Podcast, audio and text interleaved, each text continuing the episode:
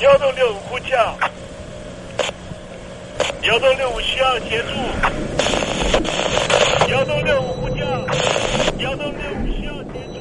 你在听吗？你在听吗？你在听吗？你在你在听吗？人生如航行，去与返，载满多少故事？你要睡上下铺吗？后面这个地方。如果吵得太累的话，三天都没有洗澡，真的很累，地上就躺着就睡了。我有看到我父母亲，我现在是要去看父母亲的状况。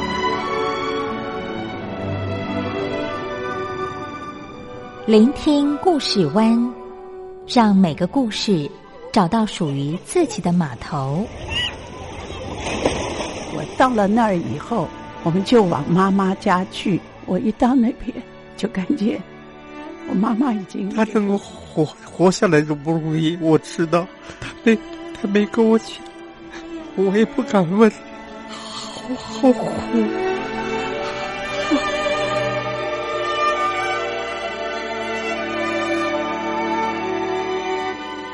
聆听故事湾，聆听故事湾。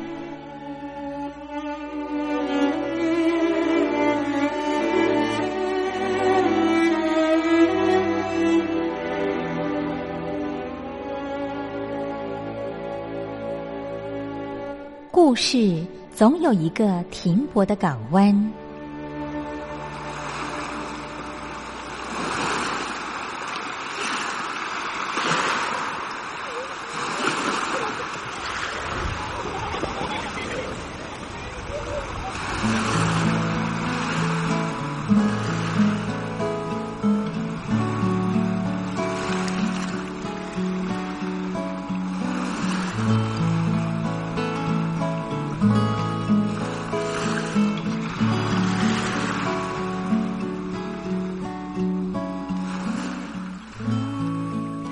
三四五六七七六五四三二一，大陆听众朋友您好，我是您的好朋友东山林，在台北问候您。正在为您进行的栏目就是聆听故事湾，一二三四五六七七六五四三二一，全年无休，每天在空中为您服务。您在每天的凌晨三点十分，或是傍晚的六点十分，都可以在光华之声频道收听到这个栏目。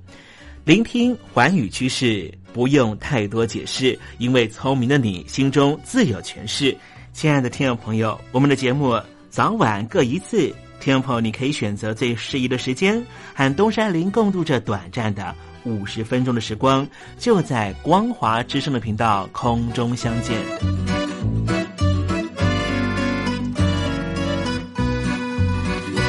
听众朋友，收听、聆听故事湾东山林的节目，到底能够听到什么样的内容呢？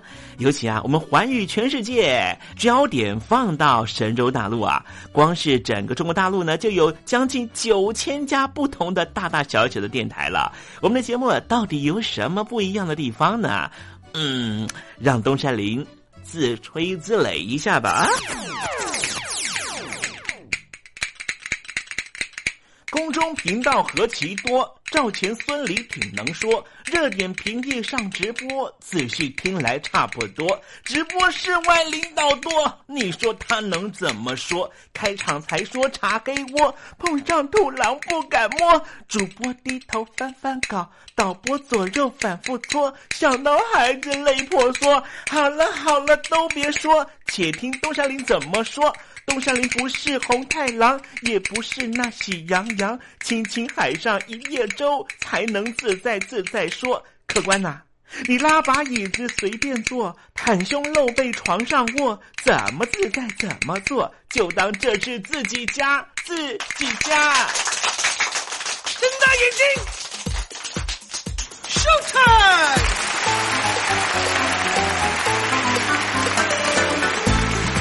听众朋友，你好，我是你的好朋友东山林，在台北问候您。正在为您进行的栏目就是《聆听故事湾》啦。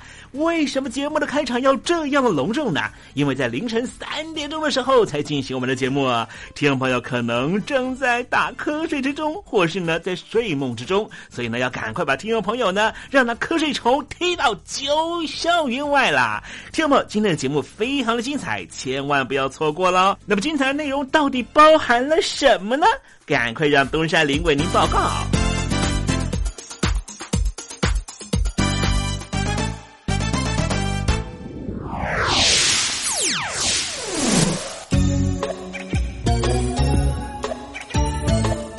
星期三，星期三，猴子去爬山。有一位经济学家表示啊，说这个贫富差距确实会影响到整体的经济发展哦。好，待会时政你懂得的环节里面，我们就跟听众朋友谈谈这样的话题哈。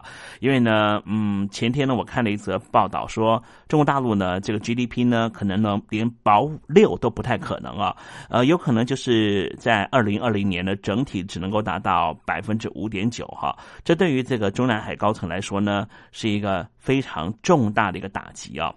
那么总体的经济呢，这样的不好啊，势必呢，呃，对于这个呃比较穷困的族群来说呢，也许受到的影响会更为的大。那这时候就需要有更多的社服的辅助系统进去了啊。好，待会再跟听众朋友聊一聊。今天在节目的下半阶段要为您进行的环节就是典故看中国。我不过是你用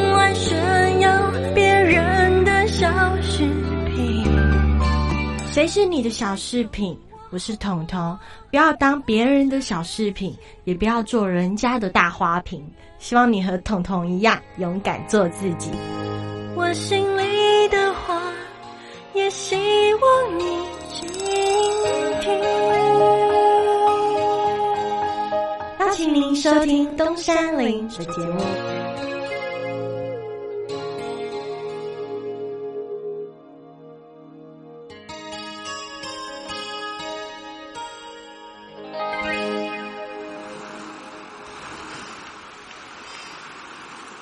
这里是光华之声，在台北发音。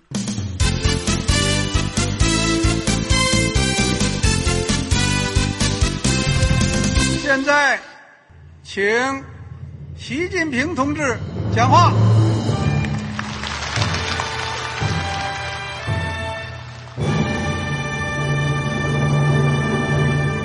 中国梦必须紧紧依靠人民来实现。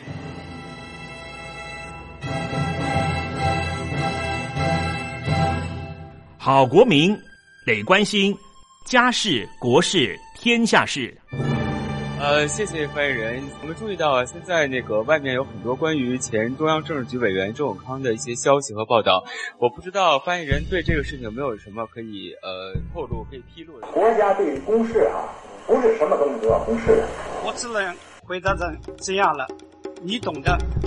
那么作为天津市来说，每年要偿还的这个。公路建设的贷款量有多大？哎，这个郝国民，这个偿还得回避时政敏感议题。因为他这个这个事儿，我就不好再说太细。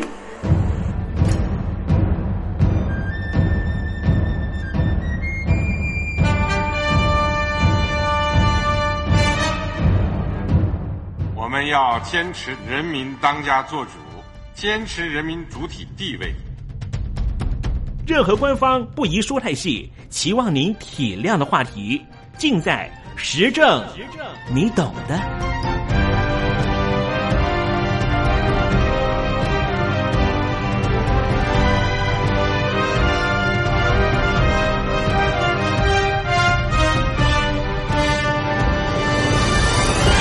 我只能回答这样了，你懂的。那些官方无法为您说太细的事情，就让东山林为您详细的说明白。天婆早上好，晚上好，正在为您进行的栏目就是聆听故事湾。此刻为您进行的环节就是时政，你懂的，一同关心焦点话题。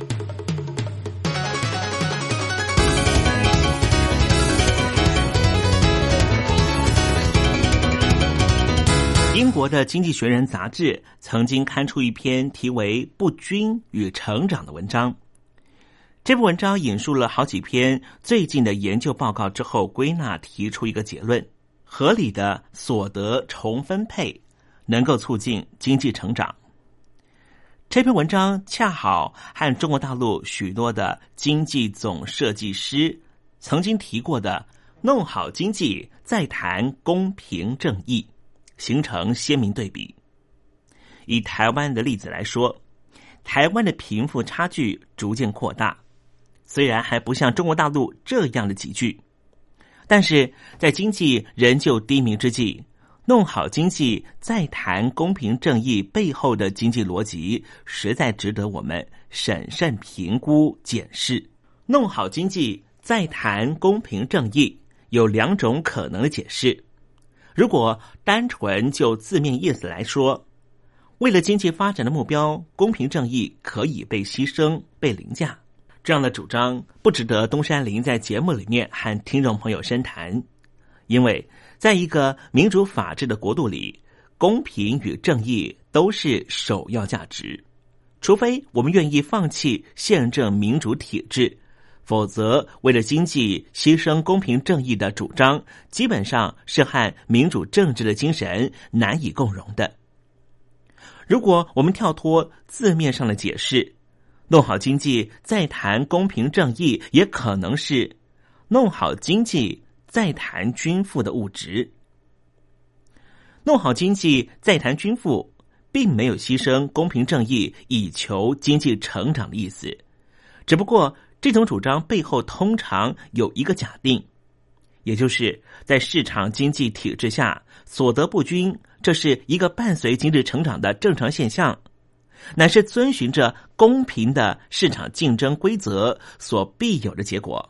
换句话说，在自由市场体制下，经济成长和所得均等分配是两个必然冲突的目标。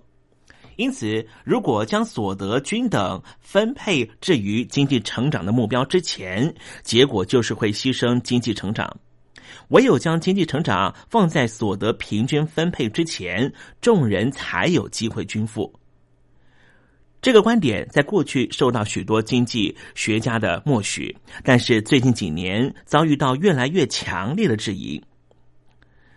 自从二零零八年的金融海啸以及随后的经济大衰退以来，许多欧美经济学家开始认为，所得分配过度不均不但会造成社会和政治问题，也会对经济产生不良的作用。其中有两个面向值得特别注意。第一个就是所得分配过度不均，可能不利于经济成长；另一点就是所得分配过度不均可能会伤害到经济体系的稳定。过去主流的经济学观点认为，所得不均能够提供必要的工作诱因，是使资本主义运作良好的重要基石；而较为平均的所得分配会造成经济成长的趋缓。因而，所得不均是使经济成长的必要之恶。而现在，包括诺贝尔奖的经济学的得主史迪格里兹、克鲁曼、前美国劳工局局长莱许这些许多经济学家纷纷指出，过度不均的所得分配才是造成经济成长趋缓的主要原因。这个观点的基本逻辑就是，因为。占少数的富人消费支出有限，当绝大多数的人的所得没有成长的时候，他们的花费也不可能成长，因而会导致总体的需求不足，造成经济成长的动能不足。此外，贫富差距扩大也会限制社会中人力资本的积累，从而降低经济长期发展的驱动力。IMF。国际货币基金会的经济学家也提出实证研究结果来支持这样的论点。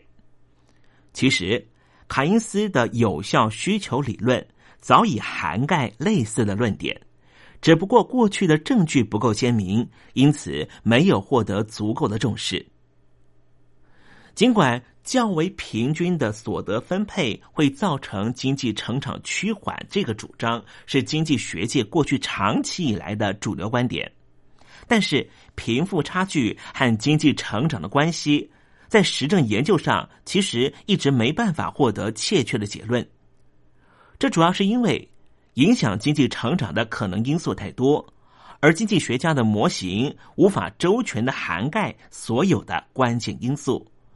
对各种原因之间的因果关系也没办法明确的说清楚，再加上所得分配的统计资料并不齐全，以至于实证研究的结论往往难以明确。但是部分经济学家和政客却常常漠视，甚至利用这种不确定性武断并且夸大的解释有利于己见的实证结果。并用以反对有助于缩小贫富差距的各种政策。今天，越来越多经济学家认为，过度的贫富不均会伤害到经济成长。虽然这样的主张还没有成熟到足以下最终结论的程度，但是我们已经不该再轻忽贫富差距对于经济成长的可能伤害。以及他对无论是台湾或是中国大陆社会的经济发展已经造成的伤害。其次，贫富差距的扩大可能会造成经济体系的不稳定。这个观点相较于刚才我们讲的论点是更为新颖。在二零零八年金融海啸之后，已经吸引了许多经济学家的注意，并且在欧美形成了一股研究风潮。美国芝加哥大学的经济系教授、现任印度中央银行的总裁拉詹，在二零一零年出版的《断层线》一书，可说是造成这一波研究风潮的先锋之作。拉申说，停滞的薪资和日益扩大的所得差距，是造成美国二零零八年金融危机主要的原因之一。根据他的见解。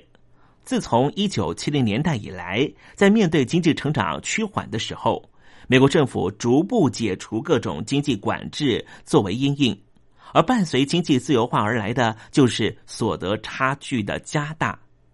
为了舒缓中下阶级的民众对于贫富差距扩大的不安和不满，美国政府进一步的采取放宽对融资，尤其是房贷的管制作为，作为对应的政策。宽松的管制让银行得以大量从事高风险的放贷，而信用的过度扩张，则是为整个经济体系注入更不安定的因子。这种靠着大量举债而有的成长不可能持久。等到房地产泡沫破灭的时候，所有虚假的经济成长都会被打回原形。拉詹并不认为日益扩大的所得差距必然会导致金融危机，他也没有把金融危机全然归咎于中下阶级民众过度消费的意思。毕竟，金融危机的发生是许多因素共同作用的结果。拉詹的看法是，在面对中下阶级所得停滞所引发的经济社会和政治问题的时候。对民众提供品质良好的教育和必要的就业技能，才是务本的解决之道。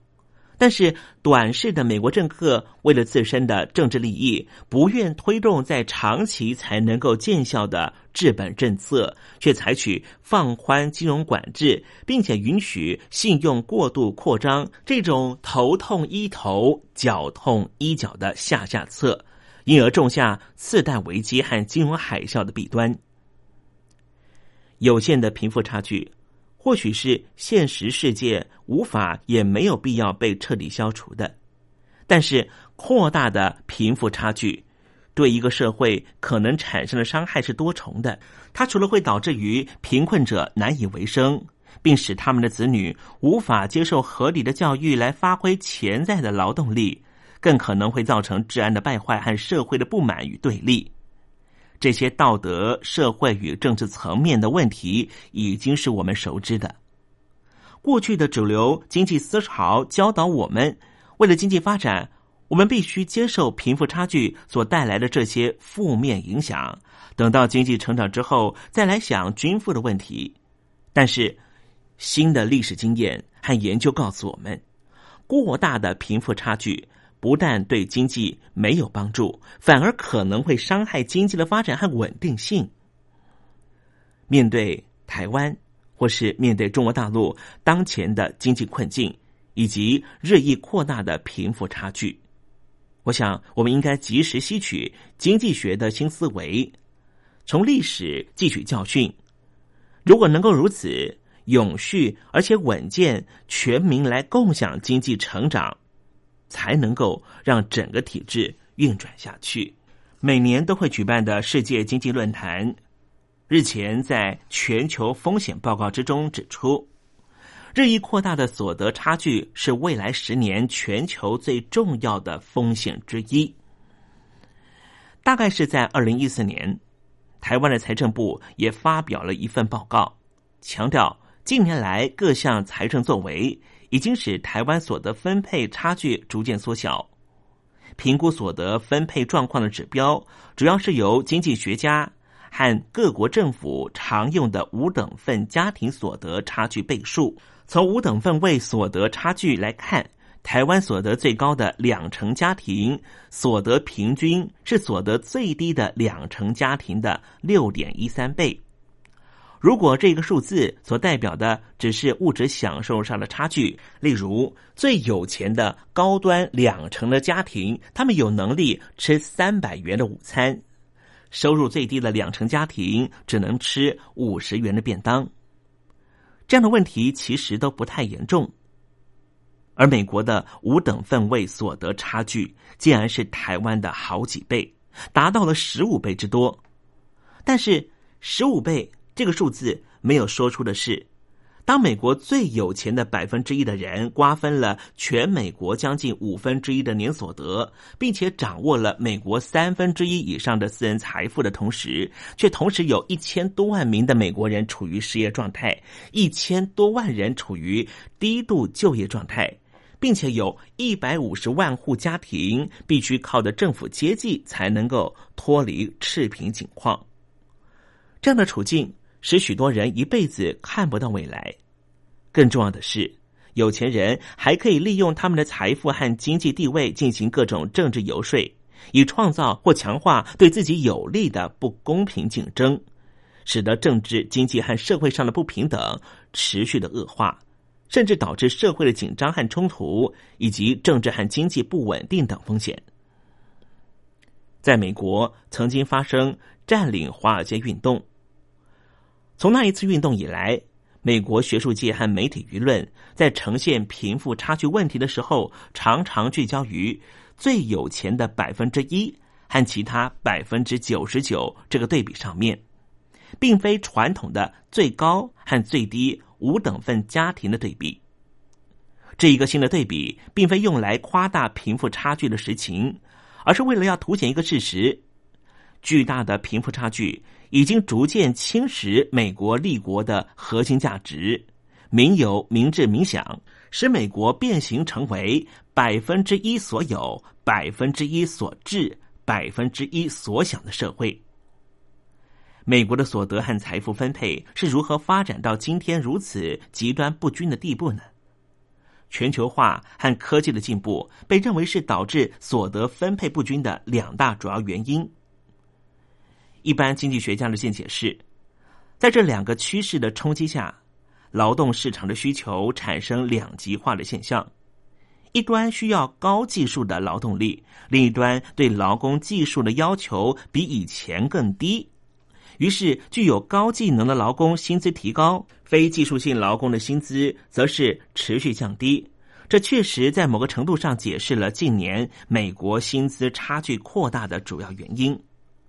然而，全球化和科技进步是一个全球普遍的现象。那么，为什么其他国家的贫富差距的扩大程度不像美国这样严重呢？就像美国政治学者赫克和皮尔森在《赢者通吃政治》这本书里面指出的，单纯的市场力量不足以解释美国今天巨大的贫富差距。必须从政治力和经济力的纠结和相互作用力去解释，才能够完整看到美国顶层百分之一的人所得和财富遥遥领先其他人的关键因素。同样的道理。中国大陆的贫富差距绝对不是只是全球化或是科技更为昌明、更进步下的结果，而是中国大陆的所有公共政策决定权是不是都集中于那百分之一的人的身上呢？过去很多经济学家相信，所得不均是市场运作的自然结果，没有任何人为的不公平的地方。他们更进一步警告。如果我们尝试改变所得分配，将会妨碍市场的有效运作和经济成长。但是，这个论点忽略了一个重要事实：所谓的市场，其实是由法律和政府规范所定义的。市场的力量是在政府定定的游戏规则下运作的。在美国，由国会议员制定的市场游戏规则，大多数都是利益团体游说下的产物。游说需要大量资金。根据美国非营利组织回应政治研究中心的统计，光是二零一三年，美国花在游说的金额就超过了三十亿美元。而美国的国会议员们在竞选期间收到的政治现金的数量，也直接影响着他们能不能够当选。正所谓吃人嘴软，拿人手短。这些国会议员进入国会之后。是不是在一些公共政策决定的时候会做一些私人的考量呢？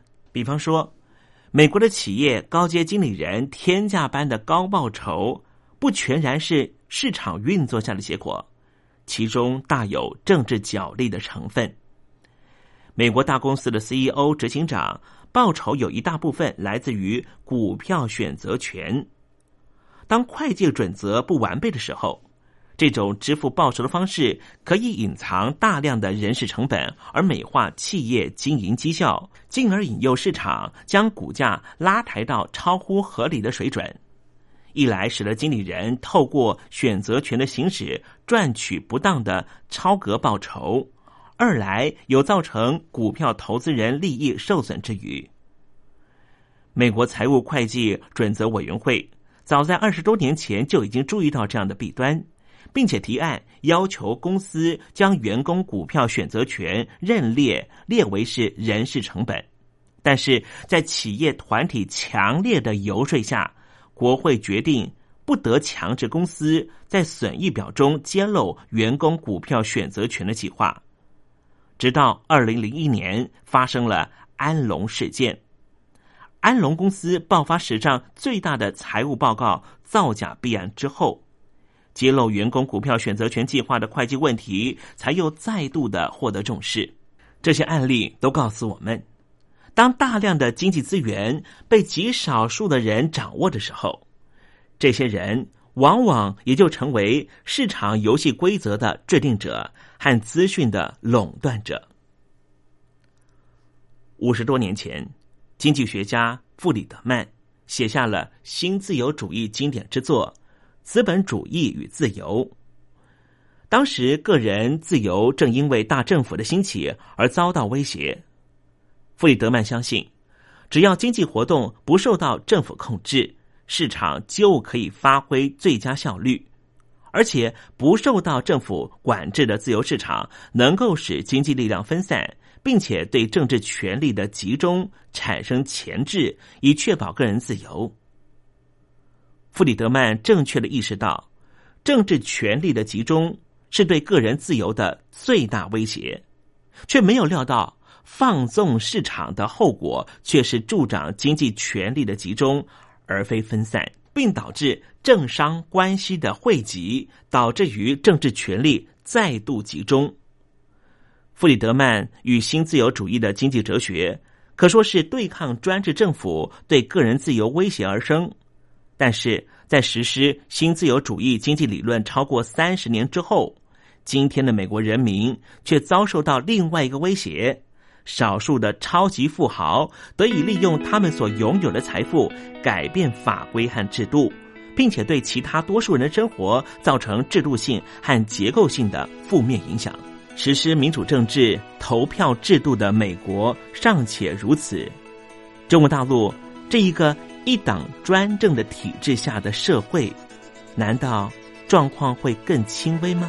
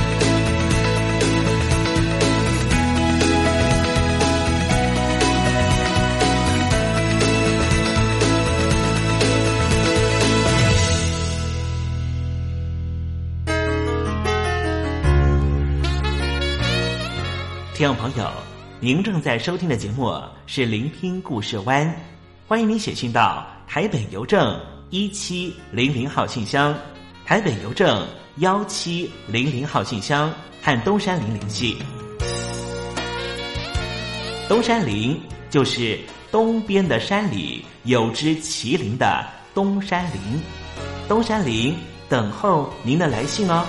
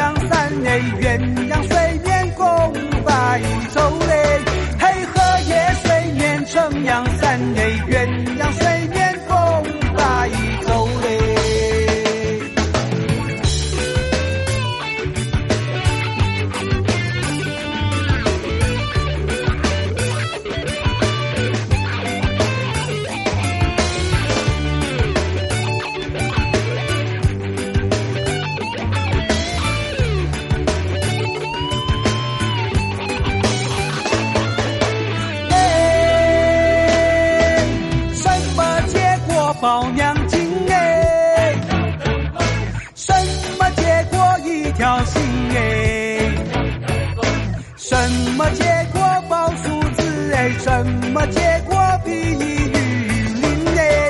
嘿，什么结果报数字哎？什么结果比喻零哎？哎，木瓜结果报娘亲哎，芭蕉结果一条心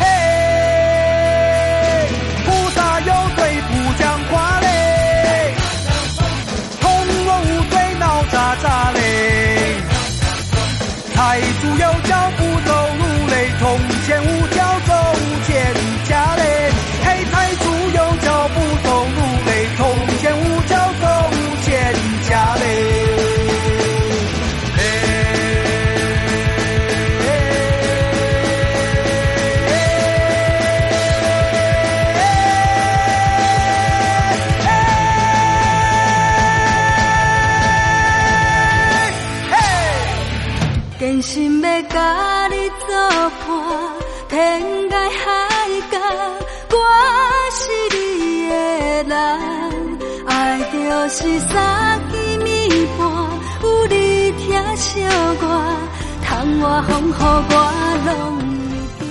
福建的朋友你好，我是甲你做伙吴一玲。人海茫茫，不管你在什么所在，一玲提醒你，拢爱炸着 radio，因为光华之声永远带你啪啪走哦。我伫你的吧，因为你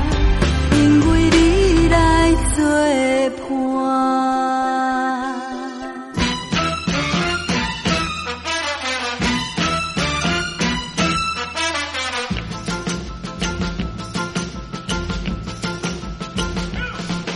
觉得生活无聊吗？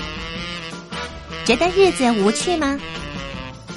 给您专业的两岸政治国际新闻，给您精彩的生活娱乐医疗休闲，您要的生活及时信息都在光华之声，贴近光华之声，丰富您美丽幸福的人生。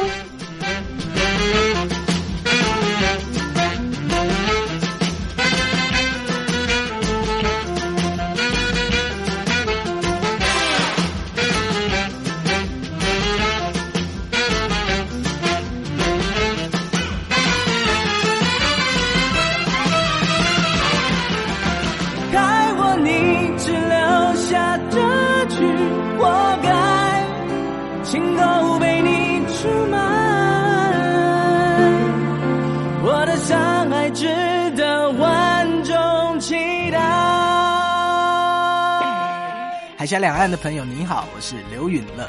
不论你在哪里，不论你正在做什么，都要允许自己快乐哦。我的伤害值得万众期待。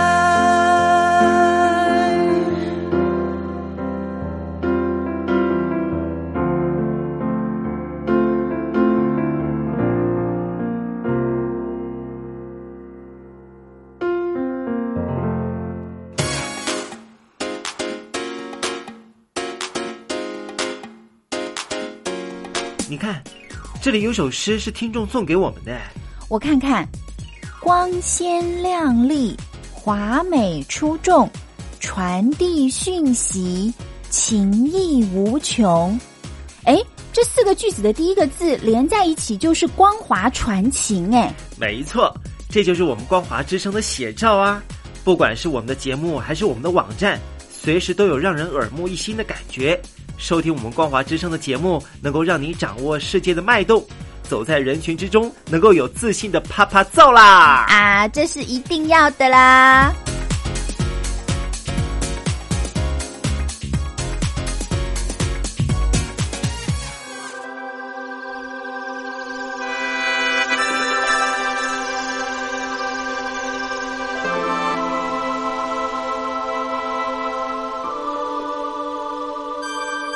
中华文化源远流长，典章制度、古今风俗贯穿五千年，鉴古知今，展望未来。典故看中国。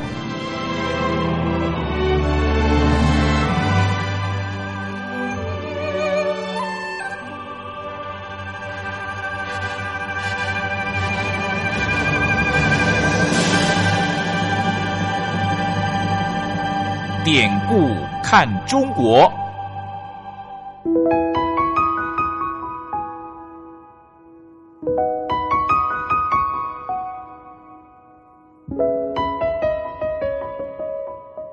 过往一百多年来，中华民族的不幸，每一名炎黄儿女无不亲身承受。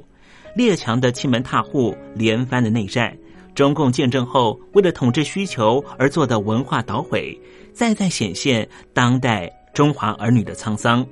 如果海峡两岸的交流得以弥补文化上的鸿沟，东山林真心的希望这个单元这个环节可以实际施力。今天要讲的故事就是述典忘祖。述述说，典是掌故的意思，祖祖先的意思。根据《左传》昭公十五年的记载，晋大夫吉谈出使周朝，周景王问他：“晋国这次来为什么没有带贡品呢？”吉谈说：“晋国从来没有受到王室的赏赐，所以无器可献。”周王说：“晋国从始祖唐叔开始，就不断受到王室的赏赐，责备他身为晋国的大祭典官的后裔，竟然不知道这些事，讽刺他数典而忘其祖。”之后，后人就把数典忘祖比喻忘本的意思。我们看看《左传》里面怎么讲述这段故事。晋国大夫荀利到周天子国奔丧，特别派了吉谈作为副使。安葬完毕之后，脱掉了丧服，周天子宴请荀利，用鲁国进贡的壶做酒器。周天子说：“各位诸侯都有带礼器进贡王室。”为什么只有晋国没有？荀利向吉谈行礼，请他来回答。吉谈是司典官，当然知道如何有礼数的回答。他说道：“诸侯当初受封的时候，都接受王室赏赐的宝器，用以安抚自己的国家。所以今天能够把仪器这些在宗庙里面常常可以见到的器皿献给天子，但是。”我们晋国远居深山之外，和外族戎狄为邻，离王室太远，天子的福分感受不到，拜服戎狄都来不及了，怎么可能还有力气献上一气呢？周天子说：“叔父，你忘了吗？叔父唐叔是成王的同母兄弟，难道反而没有受到赏赐吗？”须弥国的鼓和大路车，当时是周文王用来打猎的；缺拱的皮甲是周武王用来攻克商朝的。当时唐叔也都接受了这些赏赐，把他们放在晋国的土地上宗庙上，有了功勋不废弃，有了牢基记载在书册上，用田地来奉养他们，用仪器来安抚他们。拿车服表彰他们，用升旗显耀他们，子子孙孙永远不忘，这不就是福泽吗？这种福分不给予叔父，还能够给谁呢？接着，周天子略为动怒，对着吉谈谈道：“从前你们的高祖叫做孙伯磊，主管晋国的典籍，这是治国的大事，所以被称作吉事。”等到新有的第二个儿子董到了晋国，于是就有称作董氏的史官，而你祭坛是司典的后代，怎么可以忘记呢？祭坛这时候被问的没办法回话了。等所有的诸侯客人出去之后，周天子对自己的家臣说：“祭坛恐怕会没有后代吧。”竟然举出了旧典，却忘了祖宗，所以后人就把数典忘祖用来比喻忘本的行为。好了，听众朋友，今天的典故看中国为您分享的故事在这里告一段落了。文化的低渗不争朝气。当有一天我们发现自己怎么更有包容力、更有同理心、更能替旁人着想的时候，我们就能够实际感受中华文化的博大精深正在我们的身上发挥作用。让我们拭目以待吧。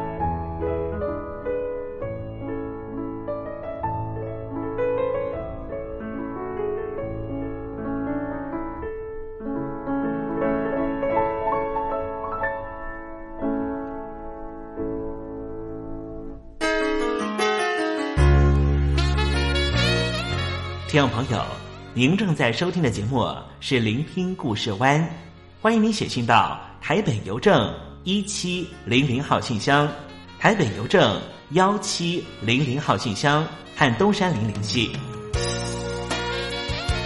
东山林就是东边的山里有只麒麟的东山林，东山林等候您的来信哦。